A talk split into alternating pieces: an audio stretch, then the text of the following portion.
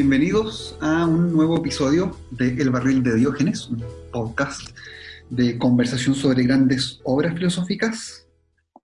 Soy Manfred Svensson, me acompaña en esta ocasión Alejandra Novoa, profesora del Centro de Estudios Generales de la Universidad de los Andes, y, eh, y vamos a conversar sobre una obra titulada Raíces del Existir, de Simón Weil. Bienvenida, Alejandra. Eh, muchas gracias. Eh, buenos días a todos.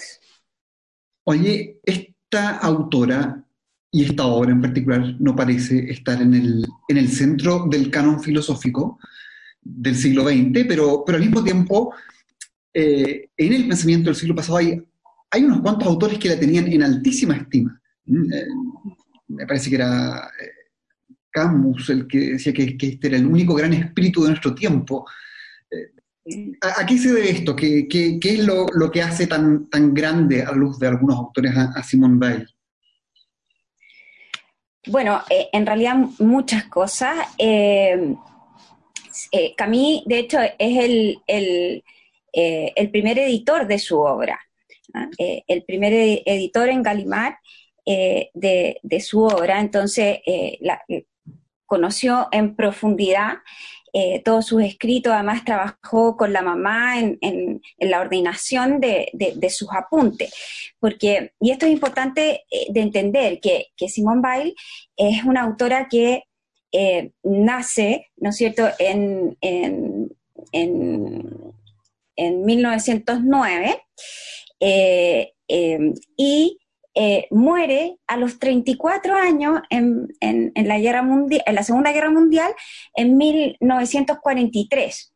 Entonces, eh, todo el periodo donde ella desarrolla su filosofía es un periodo muy convulso, entonces eh, no publica mucho, publica muy poco, y yo podría incluso decir que la única obra pensada, eh, completa para su publicación, es precisamente esta, eh, estas raíces, eh, que en realidad a mí me gustan más el, título francés y que, y que fue un título que ella pensó que en realidad podríamos traducirlo el enraizamiento.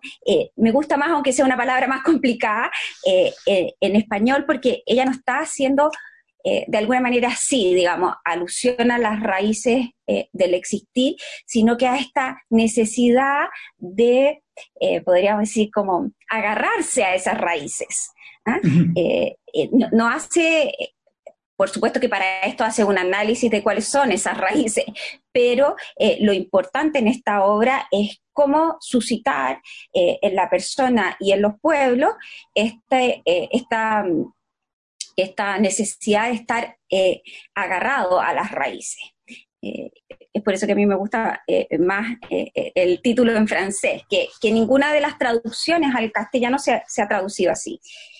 Em, Perfecto, claro, yo tengo raíces del existir, tú mencionaste otra alternativa.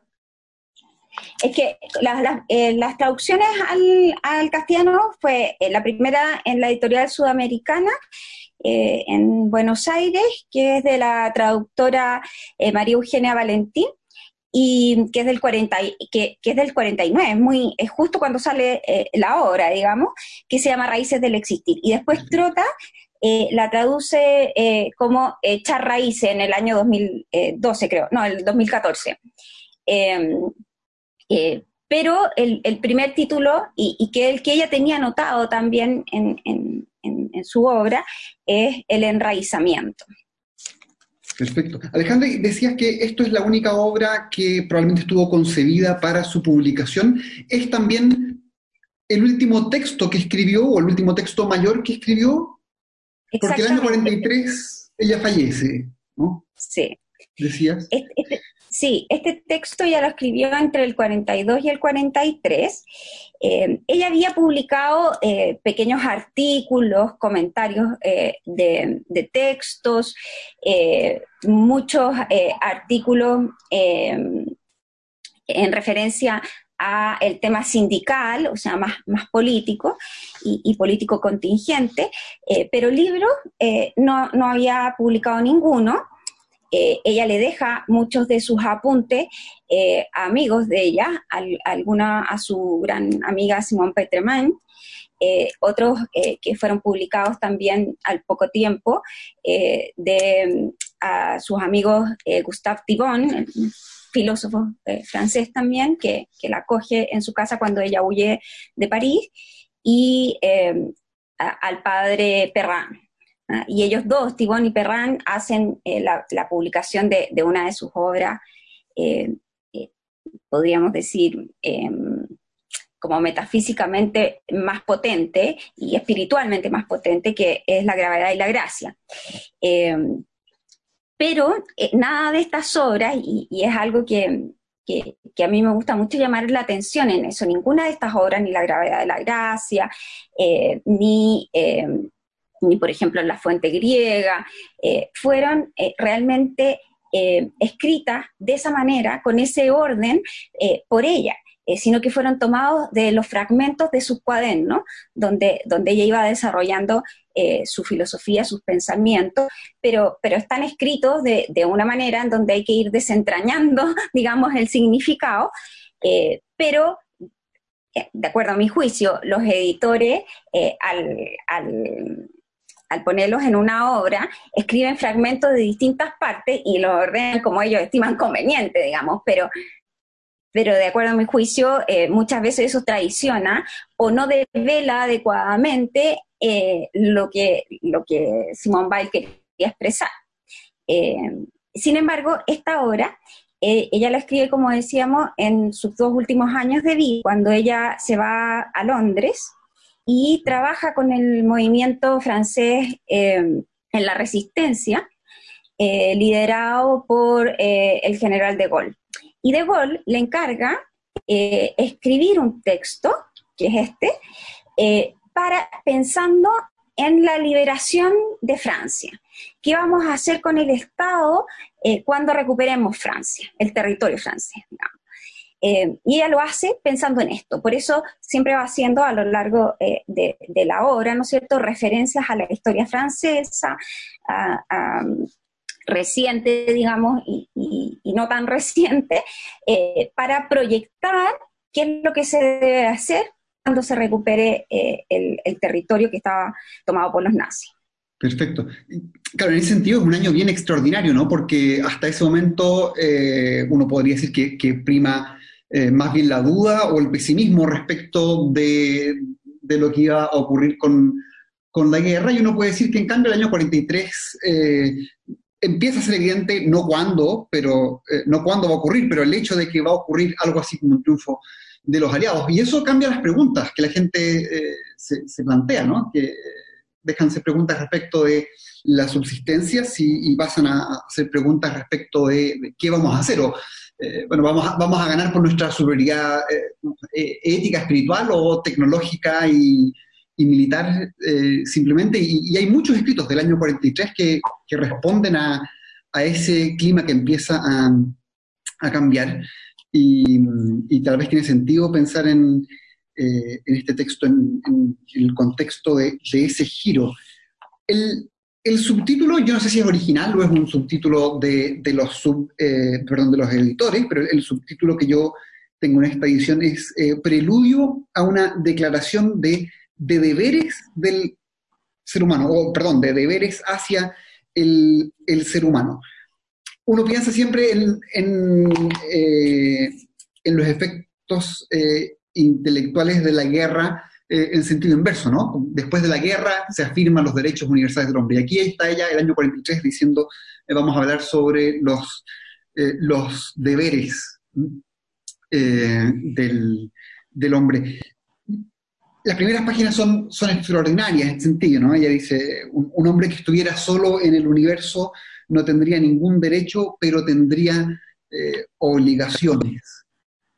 Mm, eso, eso es extraordinario para mí. Y la verdad eh, que, bueno, eh, da mucha pena, por un lado, que yo encuentro admirable, en primer lugar, que los franceses en ese minuto empezaran a pensar en cómo em, en, cómo entregar una nueva ilusión, digamos, en cómo conquistar no solo eh, eh, reparar, digamos, todo el daño físico eh, de, la guerra, sino que en cómo reparar el espíritu francés.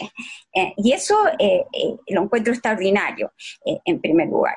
Y, em, y que se le encargara, porque hay que pensar, bueno, ella era una filósofa, está, podría haber hecho este trabajo ella sola, pero es un encargo de De Gaulle.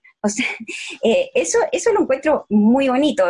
uno yo creo que lo ve poco hoy en día, que, los gobernantes encarguen eh, hacer textos que, eh, y creo que es uno de los problemas eh, actuales, digamos, encarguen hacer algo que alimente el espíritu de una nación, ¿no es cierto? casi todo es una, apuesta, es una apuesta un poco arriesgada, ¿no? Porque tampoco ella representa el, prototipo del pensador o la pensadora eh, sobria, eh, donde uno sepa qué cabe eh, esperar al hacer una petición de este tipo, sino que su obra está llena de, juicios muy aventurados y, sin embargo le encargan algo de este tenor, como dices. Sí, es que yo creo que ahí hay, hay dos cosas, voy a recuperar después el tema de, de la obligación, pero hay dos cosas. Uno, eh, claro, e, ella eh, por muchos era considerada, y, todavía cuando uno la lee, lee alguna frase y dice, qué terrible, qué, extremista, digamos, porque, porque es su modo de hablar eh, y que tiene mucho que ver también con, lo que ella reconocía como el método platónico de la contradicción. Ella quiere generar contradicción. Entonces, muchas de, de las cosas, de las frases que dice y que uno dice, eh, pero qué espanto que eh, esto tan, tan extremo, digamos, eh, ella después, y eso quizás no se ve tan claramente en, sus obras, porque, por lo que decía, porque toman un fragmento y lo ponen como si ella hubiese afirmado eso en absoluto, pero si uno lee sus cuadernos, eso, esa, esas frases, digamos, tan fuertes, siempre están después matizadas por eh, eh, una antítesis, podríamos decir, y de ahí busca un medio. Entonces está siempre jugando en este método dialéctico de que la contradicción provoca un pensamiento eh, y ese pensamiento tiene que llevarte a analizar el contrario y buscar una síntesis que ella siempre ve en un nivel superior, ¿ah? desde, desde un ángulo más elevado, más alto. entonces, claro, si uno no la conoce bien, lo primero es esta niña eh, está loca, ¿ah? cosa que a mí me han dicho muchas veces, ¿no es cierto? Pero ¿por qué estudia a, esta niña loca? ¿No es cierto? Eh, pero, eh, pero efectivamente cuando uno lee sus cuadernos se da cuenta de que, de que hay un método ahí. Y, esto también ella lo repite muchas veces en esta obra, de que el método es algo muy importante. y yo creo que también era muy valorada en el en este, entre los intelectuales y entre los políticos franceses, bueno, algunos políticos franceses. ¿Por qué? Porque ella no era solamente una intelectual que se dedicaba al pensamiento, alejada de la vida, sino que ella era eh, muy activa políticamente y lo fue desde sus primeros años. Incluso te podría decir que desde, eh, desde los siete años, ¿no es cierto?, en la Primera Guerra Mundial, eh, ella eh, hablaba mucho con su papá, con su mamá, los papás también eran bien intelectuales, y eh, claro, tenía ciertos valores, eh, ciertas ideas que se discutían en la casa, pero para ella lo fundamental era hacerla, hacerlo vida. Entonces, cuando, cuando ella se informaba de las noticias de la guerra y sentía compasión por los soldados que, que, estaban sufriendo, digamos, las penurias de la Primera Guerra Mundial, ella no se queda solamente en este análisis eh, de, era chiquitita, digamos, pero de la compasión y todo, sino que eh, va y, adopta a un soldado eh, francés al que le escribe cartas para alegrarle la vida, se priva de cosas como del azúcar y le manda chocolates en cambio, o calcetines. Entonces, siempre está en esta unión entre el pensamiento y la vida concreta. Después en sus años universitarios participa eh, con, eh, con, con, su maestro Alain, Alain eh, que con involucrándose en una especie de universidades obreras. ella iba y uno de sus convencimientos fuertes y que se mantienen toda la vida es que la educación es clave y el acceso a la cultura es clave para inspirar a las personas y hacer vivible, digamos, la vida eh, del trabajador. Entonces iba, les daba em, conferencias, por ejemplo, eh, sobre Antígona, sobre, em, eh, sobre las obras griegas en general. Y, em, y, así, y las iba vinculando, digamos, con, con la propia experiencia de los obreros. Entonces, tuvo mucha participación en los sindicatos franceses, la vía sindical francesa de esos años. por eso en un, en un momento eh, sus profesores la llamaban, eh, en, eh, los profesores de, la École Normal, la, llamaban la Virgen Roja, ¿ah? porque todos pensaron que iban a adherir, que iba a adherir al comunismo, ¿ah? que era lo que estaba, en el fondo, lo que, lo que estaba muy presente en el sindicalismo en, esa época en, todos los países, digamos. pero ella no, se distancia y le discute mucho al, al, comunismo, al marxismo en general. Eh, de hecho, eh, recibe a, eh, a, Trotsky en su casa cuando, cuando Trotsky tiene que huir de, la Unión Soviética y tiene una discusión memorable con él. de hecho, él comenta después esta, esta joven insoportable, pero muy, muy ávida intelectualmente y con, y con muy buenos argumentos. Entonces, claro, ella era valorada, era, era valorada en, en el ámbito político y tenía muchos amigos eh, eh, políticos y, dialogaba constantemente con ellos. Entonces, eh, es por eso yo creo que, que, le encargan este tema.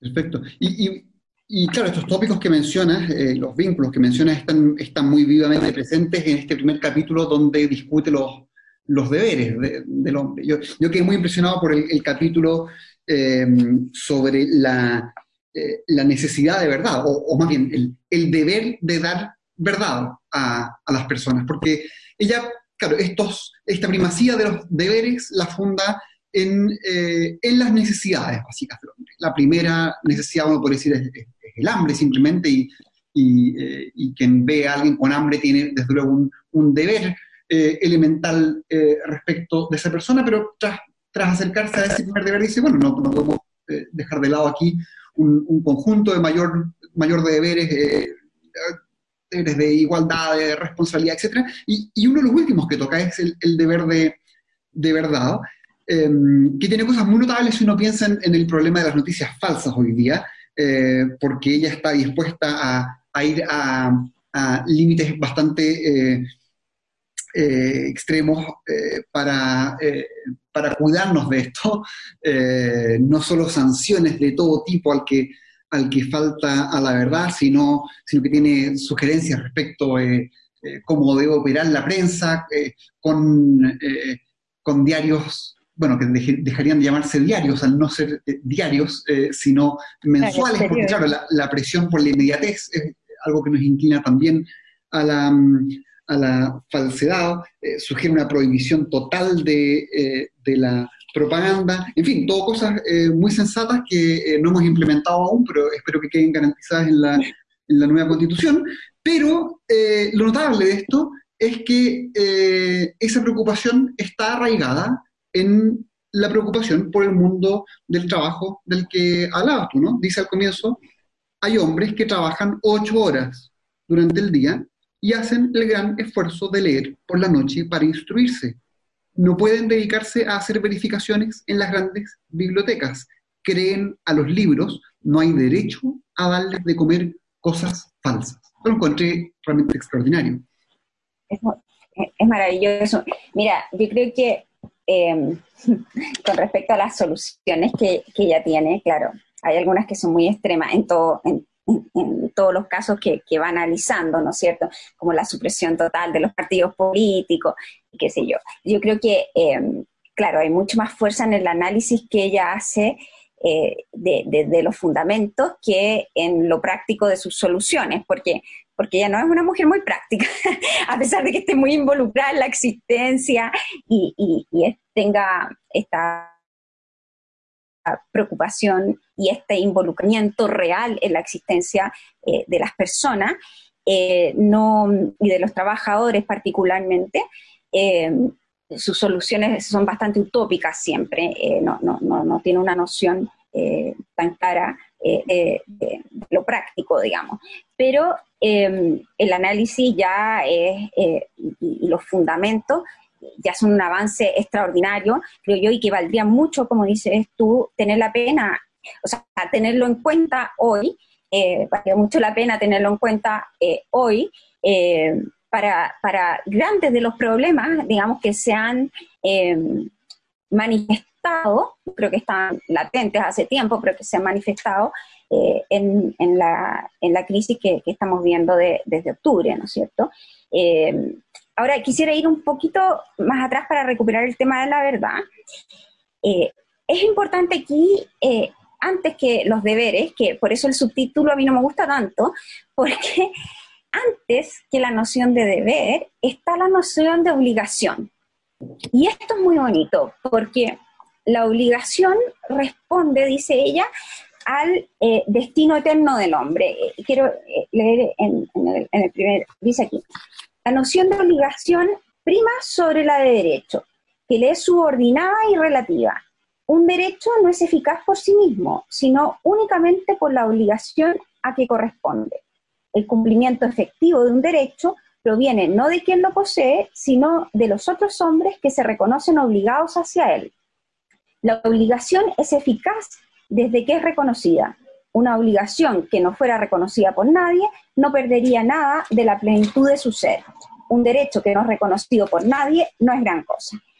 Eh, esto eh, es, bien importante y, la verdad es que gocé porque eh, el primer semestre analizamos este texto, toda la primera parte del libro, de las necesidades del alma, con alumnos de bachillerato de Derecho, y, y les hacía tanto sentido y ellos también en, la conversación me iluminaron nuevamente eh, en, algunos aspectos, que es este eh, que, yo había visto, pero que ellos lo vieron de manera mucho más clara y en relación a, la crisis eh, actual.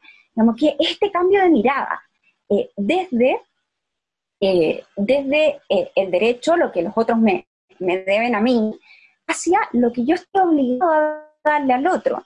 ¿Por qué hace esta separación entre obligación y eh, derechos y deberes? Porque la obligación eh, responde a eh, el destino, dice ella, eterno del hombre. Y, hace alusión aquí, no, de manera directa, en otros pedazos sí, pero a, que la obligación en el fondo responde a la naturaleza humana. ¿ah? Y, y, yo creo que esta es una conversación eh, es necesaria tener eh, en, la discusión sobre la constitución, por ejemplo. Es muy distinto un derecho que emana de, de la persona humana o de la naturaleza personal del ser humano, o un deber que, que, emana de ahí, que un derecho que emana eh, como, como es el caso, digamos, de, la Declaración Universal de los Derechos Humanos también, del el acuerdo entre los hombres. ¿ah? ¿Por, qué? Porque en el fondo nos podemos poner de acuerdo en otra cosa eh, y brutalmente, como en el caso de Nazi, que ya lo tiene eh, muy presente, en que una clase de hombres no es merecedor de ciertos derechos y, y simplemente nos ponemos de acuerdo en eso y eh, los obviamos. Entonces, esto, esto es muy peligroso en el fondo. Eh, encuentro muy lindo esto de que la obligación responde al destino eterno del hombre y a, la universalidad en el fondo de su naturaleza.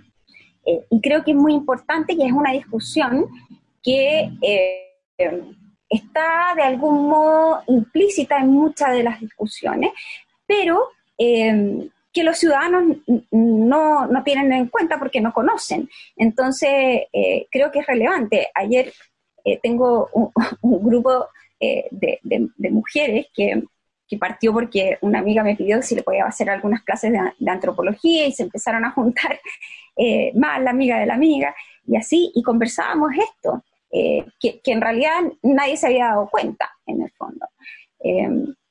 Y, bueno, y, en ese sentido, para volver a, tu pregunta, eh, sobre eh, el, el, tema de la verdad, tenía acá...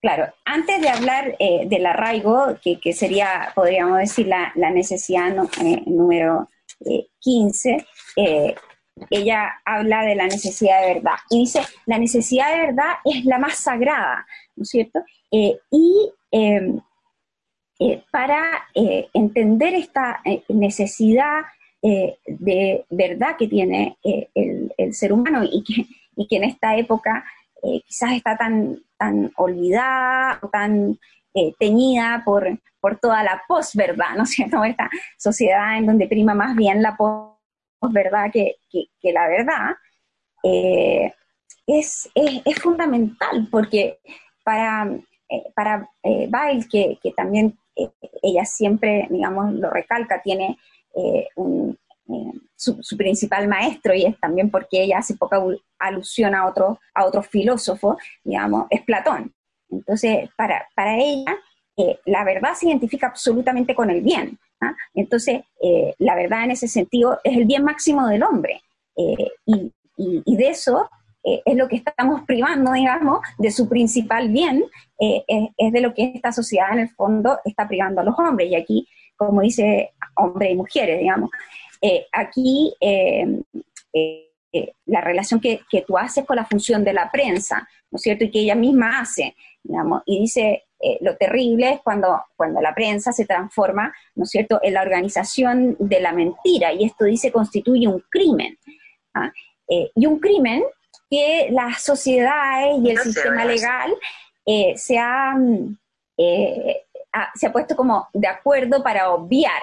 Si bien identifica que es algo malo, no lo castiga. Y ella dice, en, en, otro de, de las necesidades del alma humana, otra de las necesidades del alma humana es el castigo. Entonces, dice, este, este crimen eh, que queda impune eh, va dañando el alma eh, del pueblo y el alma de cada una de las, de, las personas, ¿no es cierto?, de los ciudadanos, porque se les priva de esta, de esta necesidad de, de, verdad, de satisfacer esta necesidad de verdad. Y aquí entran aspectos importantísimos eh, como esto de que, los trabajadores, ¿no es cierto?, a los que ella se, preocupaba personalmente de entregar eh, cultura eh, y educación, em, no tienen el tiempo, en el fondo, y menos, o sea, ella, creo que se estaba espantada con, con, y muy involucrada con, con, todos los temas políticos que surgen en esta sociedad y en las ciudades particularmente como la nuestra, ¿no es cierto? Donde em, unas eh, obligaciones se van eh, em, contradiciendo con otras. Entonces, por ejemplo, la necesidad de acceder a la verdad eh, y, la necesidad también de estar arraigado a, una comunidad y a la familia como la, la comunidad primera, ¿no es cierto? Em, o colectividad primera, se contradice todo el tiempo, por ejemplo, con el sistema de transporte, ¿cierto? En donde tenemos que viajar horas para llegar eh, al trabajo y de vuelta del trabajo. Entonces esto da muy poco espacio para eh, cubrir esta necesidad de verdad. Entonces aquí hay algo de justicia. El periodismo, eh, el periodismo y, las otras fuentes también le deben a los ciudadanos el transmitir la verdad y, y transmitirla de manera breve y certera eh, y con buenas fuentes, eh, porque también hay otras obligaciones que, que nos están, que impiden que, que, uno tenga el tiempo para acceder por sí mismo a la verificación eh, de las fuentes.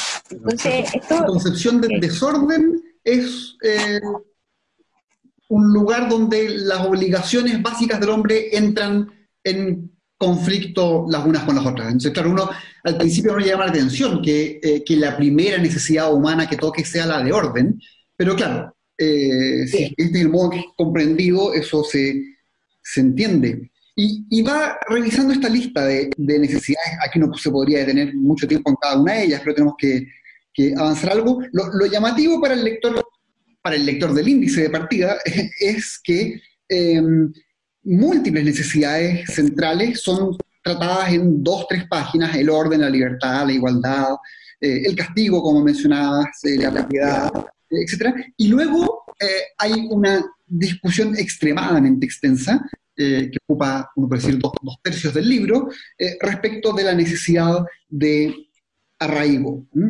La segunda parte del libro parte con, con esta afirmación. Dice, el, el, arraigo es quizá la necesidad más importante y más desconocida del alma humana y es una de las más difíciles de, definir. ¿Cómo, ¿Cómo, la define o cómo la, entiende ella? ¿Por qué es tan central el, arraigo al lado de todas estas otras necesidades?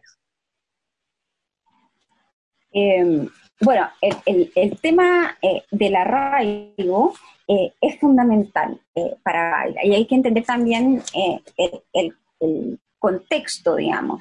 por un lado, de, eh, de, todo el, colonialismo, digamos, de, las grandes potencias y, de Francia, eh, que a ella eh, le preocupaban muchísimo.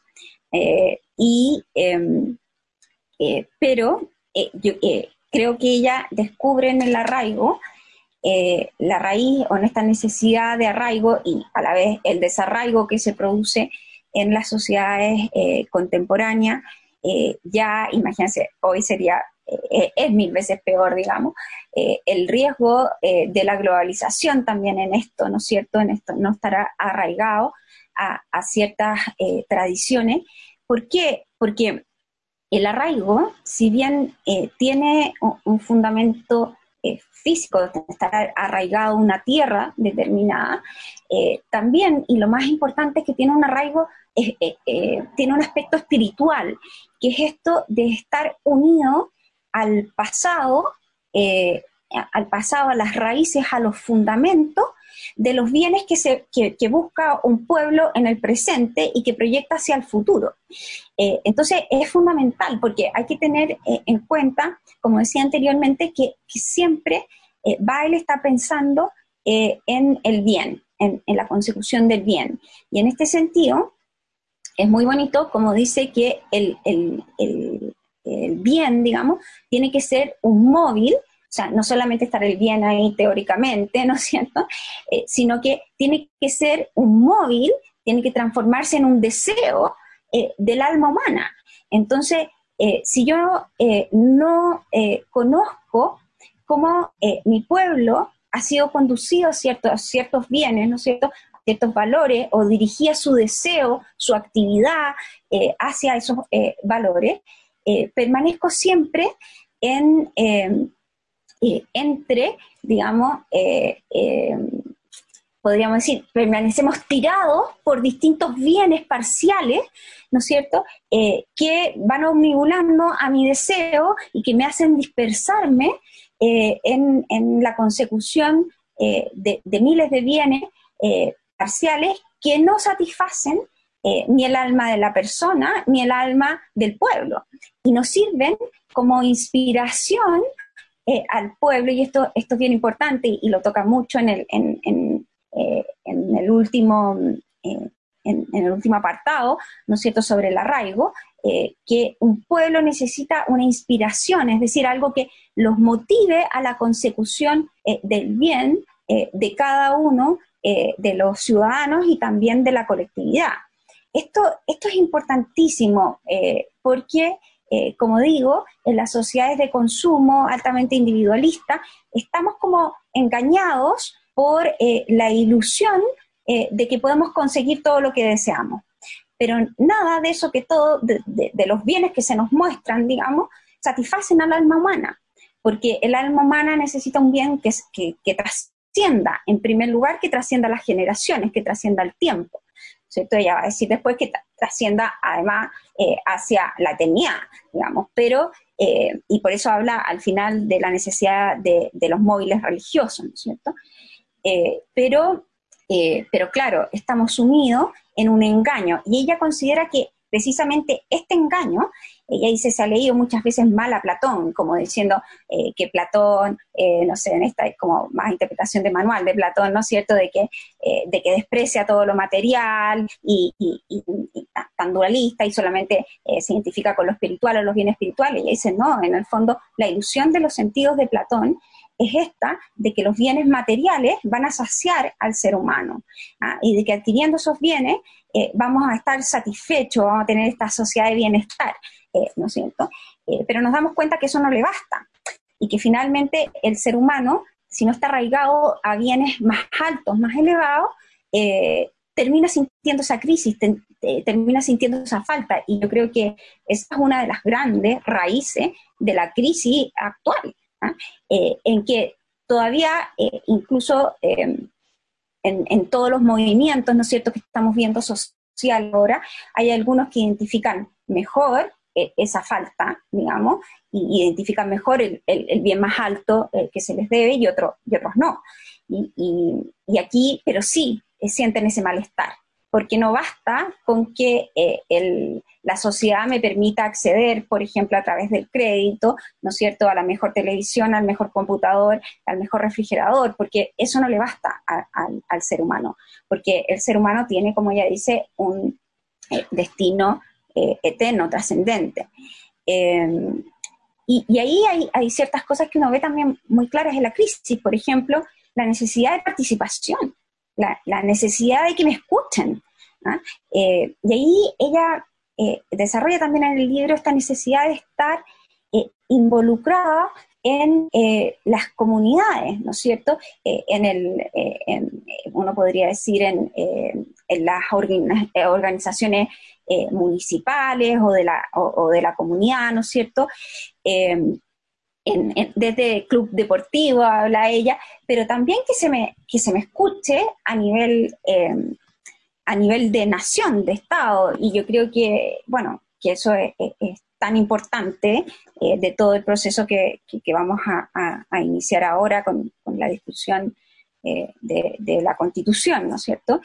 que los ciudadanos se sientan escuchados, eh, eso, eso es importantísimo y creo que es uno de los grandes problemas que existe también eh, con el pueblo eh, mapuche, que claro, siempre la lógica del diálogo ha sido transaccional, ¿no es cierto? Nosotros estamos dispuestos a eh, darte esto eh, si tú terminas con las quemas, o te damos eh, el beneficio carcelario no sé cuánto, o lo, que sea, pero no se la escucha, y no se la escucha en su cultura, en sus raíces, ¿ah?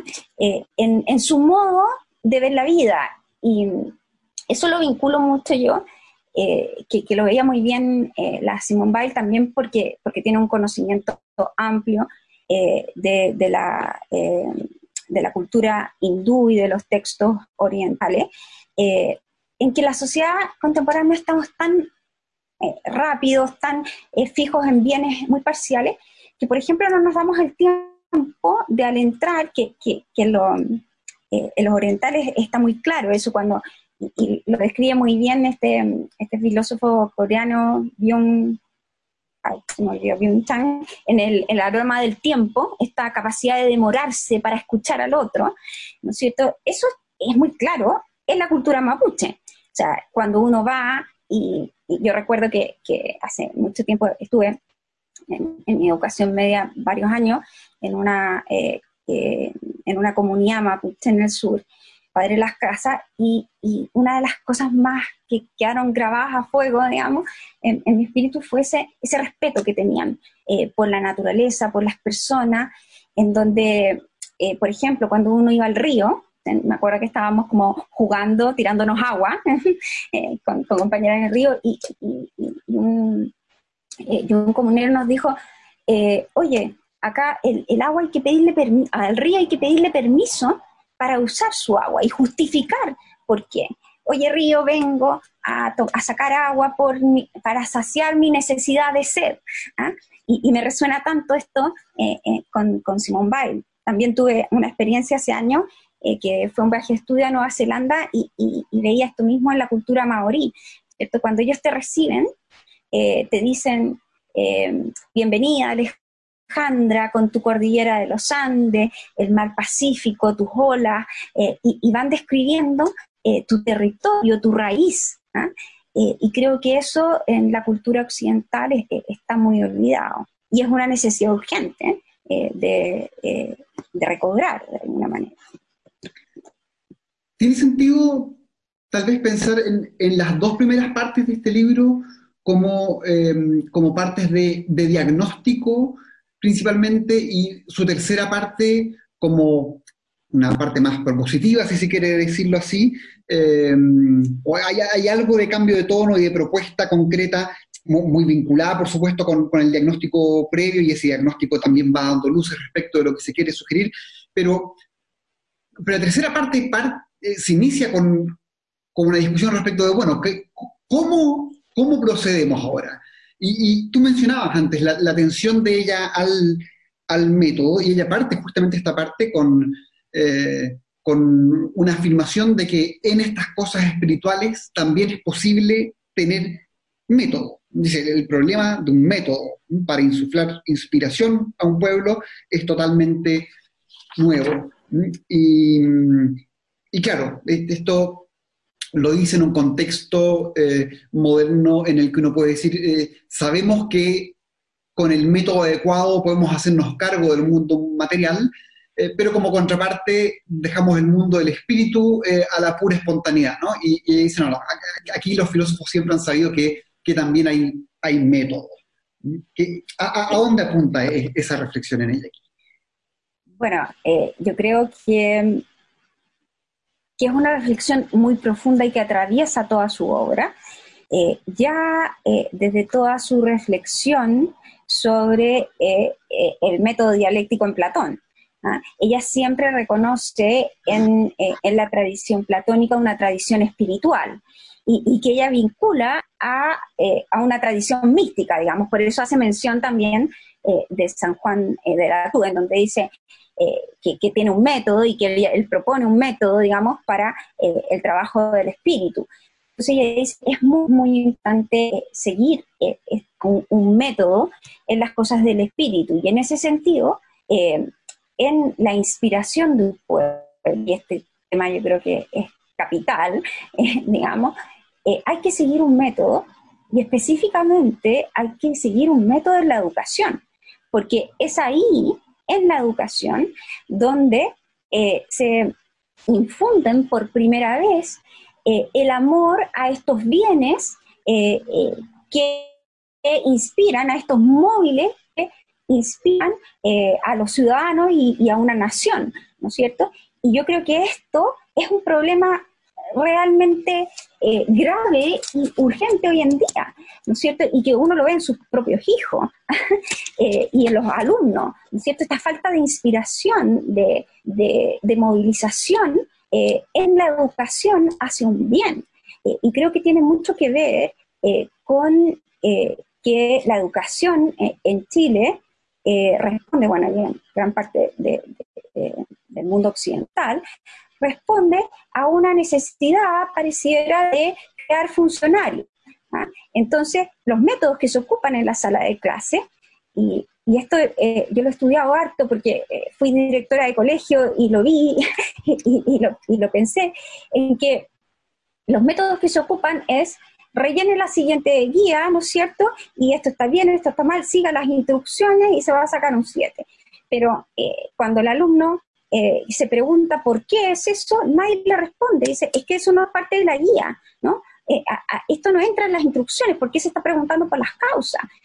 Yo, tengo historias eh, geniales de, de, una de mis hijas que es muy filósofa y, que tiene un cuestionamiento, una cabeza pero muy eh, eh, activa, en donde en primero básico decían, no más preguntas. Entonces ella decía, pero ¿por qué? Si yo necesito saber, le contestó ahí repitiendo algo obviamente mío, pero le dijo a la, profesora estando en primero básico, pero ¿cómo? Si las preguntas son el motor del pensamiento, o sea, usted no quiere que piense. y, me mandaron a llamar. Pero, pero en cierta medida tenía, eh, o sea, yo creo que también puede cansar a la profesora, pero eh, tiene razón, ¿no es cierto? Tiene razón, porque no hay espacio eh, para pensar, y esto Simón Bay lo veía muy bien, y decía, claro, con los métodos modernos no les permitimos, le decimos ya, estos ejercicios, por ejemplo, en matemática ya le da mucha importancia a la enseñanza de la geometría y de la álgebra, eh, y hay partes enteras de sus cuadernos donde son resoluciones de problemas, es necesaria la contemplación, ¿no es cierto? No les damos espacio a la contemplación. Decimos, mire, todos estos problemas se resuelven de la siguiente manera, ¿no es cierto? Como una receta de cocina. Eh, hágalo, haga un problema en donde cambia una o, dos factores y punto. Pero no se les pone al niño al problema ¿ah? y decir, contémplelo hasta que aparezca la realidad, hasta que aparezca la solución. ¿Ah? El, desarrollo de la atención. Hoy nos quejamos mucho de los niños con déficit atencional y los diagnostican a todos con déficit atencional y démosle la pastillita y punto, ¿no es cierto? Pero con la pastillita lo estoy, eh, le estoy eh, estimulando el lóbulo frontal, es decir, ¿para qué? Para que siga instrucciones, pero no para que piense. En general los niños con déficit atencional tienen muy em, desarrollado eh, no lóbulo frontal, sino que donde se establecen las relaciones. Entonces, claro, son niños que nunca responden a la instrucción porque ellos están pensando en las relaciones, en las causas, y no se le da el tiempo para que desarrollen esa atención en las causas. Y esto es grave en la educación, y yo creo que hay, métodos eh, que, que, ayudan a esto. No sé, por ejemplo, el método socrático que eh, que, yo he desarrollado harto desde, desde niños de prekinder hasta en la universidad, ¿no es cierto? Donde no les da un tiempo para que piensen sobre un texto, un problema matemático o lo que sea, ¿no es cierto? Ella hablaba mucho de, la función de, de, las traducciones, por ejemplo, de ponerles textos griegos y, y latino y darles el tiempo de que encontraran la traducción adecuada. Y, bueno, ya sabemos eh, que, eh, Francia acaba de eliminar las lenguas clásicas en, su, en su currículum y nosotros eh, las eliminamos hace tiempo. Entonces, ¿por qué? Porque estamos educando funcionarios que respondan a órdenes y no que piensen efectivamente. Esto mis alumnos, cuando analizábamos esto, este texto, lo veían muy bien. Y, y, yo notaba esa desilusión profunda al darse cuenta, decían, es que en realidad yo no pensé en toda mi historia del colegio.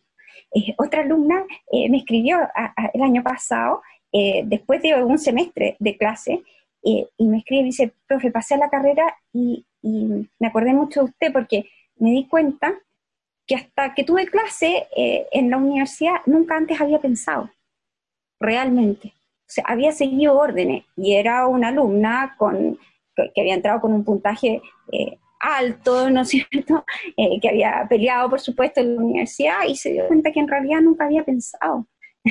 es, grave. Y eso a ella le pone mucha atención. Dice aquí, em, en la página 161, eh, la educación, ya tenga por objeto niños o adultos, individuos o un pueblo, o aún uno mismo, consiste en suscitar móviles Indicar lo que es ventajoso, lo que es obligatorio, lo que es bueno, incumbe a la enseñanza. La educación se ocupa de los móviles para la ejecución efectiva.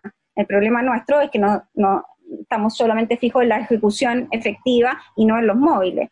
Capaces de proporcionarle la suma indispensable de energía. Y, esto es muy bonito porque hay todo un análisis de la Simone Bale sobre la energía que entrega el deseo eh, por los móviles. Y, y, cómo está eliminado ahora, porque todos los móviles se consiguen de manera inmediata. Entonces, eh, tenemos poca energía y, tiene mucho que ver con, que ella también lo habla en algunas partes de aquí, con el aburrimiento que sentimos, con este tedio eh, que tenemos en, en, en, la sociedad, digamos, esta de consumo, porque al final consumimos, consumimos y un bien eh, reemplaza al otro, pero son puros bienes del mismo nivel y finalmente estamos aburridos, ¿no es cierto? Y nos tragamos serie entera por hora, por fin de semana, eh, porque estamos aburridos, porque no tenemos otros móviles, y esos móviles se enseñan en, la educación.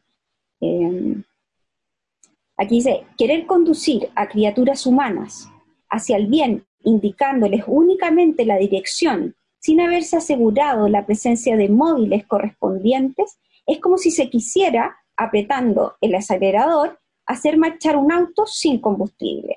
O aún eh, como si se quisiera encender una lámpara de aceite sin haber puesto el, aceite.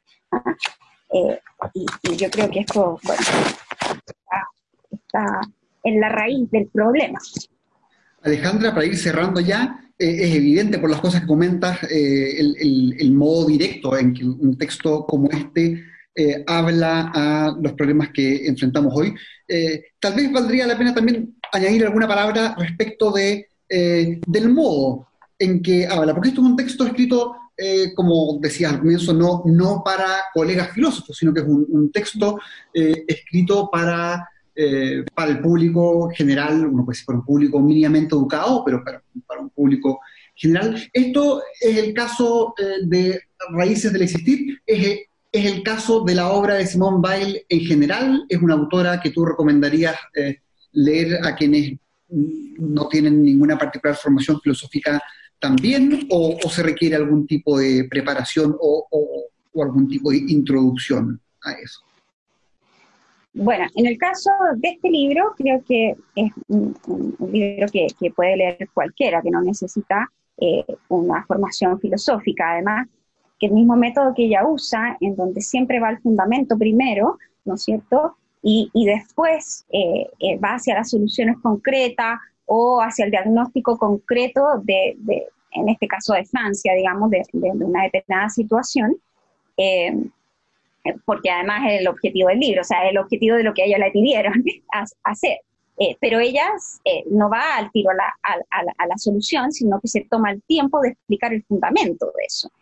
y yo creo que eso es especialmente educativo o sirve eh, eh, para el lector común, digamos, saber de dónde sacó esto y no decir, bueno, todas estas afirmaciones que ella hace tan extremas muchas veces eh, son producto de la locura. No, es verdad que muchas de, sus soluciones a veces son bastante utópicas, pero cuando uno entiende que, el fundamento y el diagnóstico es el correcto, bueno, las soluciones quizás pueden salir mucho más fáciles, ¿no es cierto? Incluso ocurrírsele a, uno mismo o, al que, está leyendo esto. Em, por eso eh, me, parece eh, muy eh, importante en todo este proceso que estamos haciendo de, reflexionar y de ver hacia dónde vamos, como Chile y como y, en la humanidad, digamos, después de este parón de la, de la pandemia, ¿no es cierto? Hay, un libro a propósito de, de, de que dice, es necesario, habla de la falta de islas, entonces, es, un ensayo donde habla de la falta de islas en, este mundo y dice, bueno, dice, es necesario eh, parar, no sé dónde lo dije, pero eh, dice, acá está, es un libro de Camille que se llama El verano.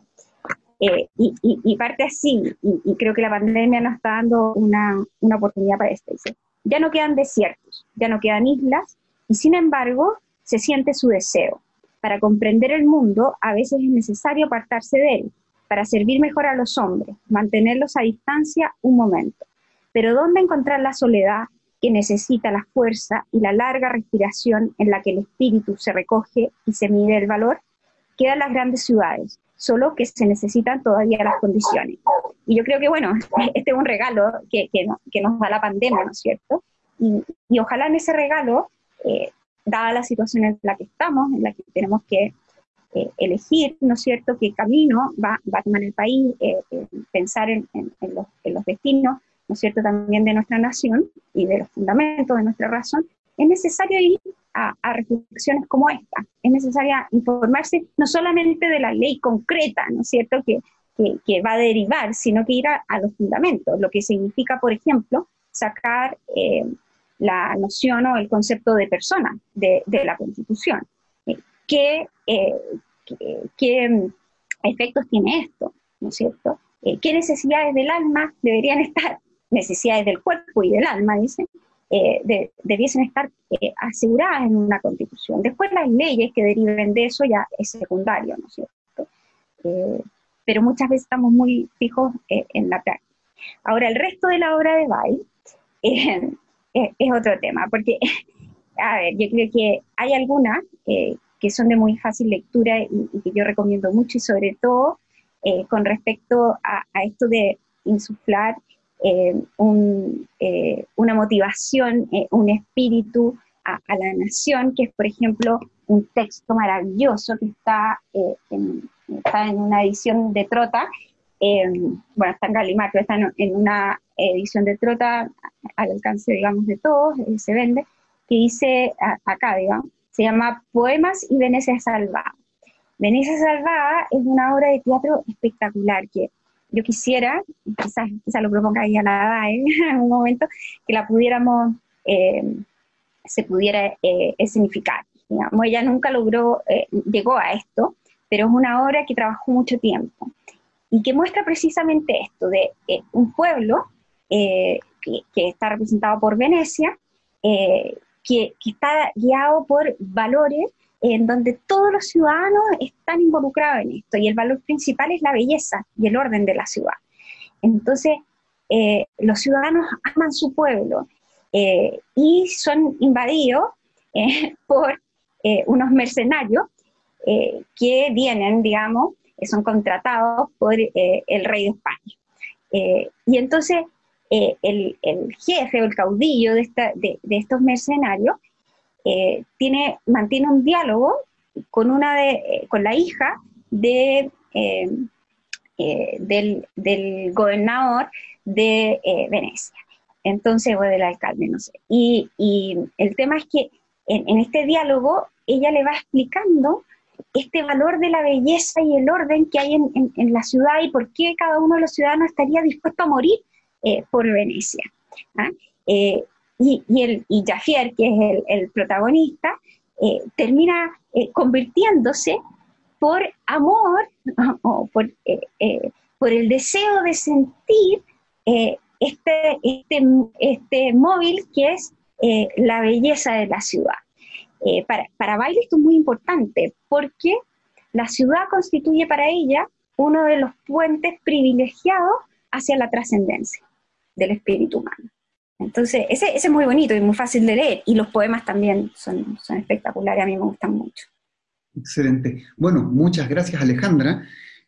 Estuvimos comentando Raíces del Existir de Simón Bail con Alejandra Novoa y los dejo entonces invitados a un próximo episodio del Barril de Dios. Sí,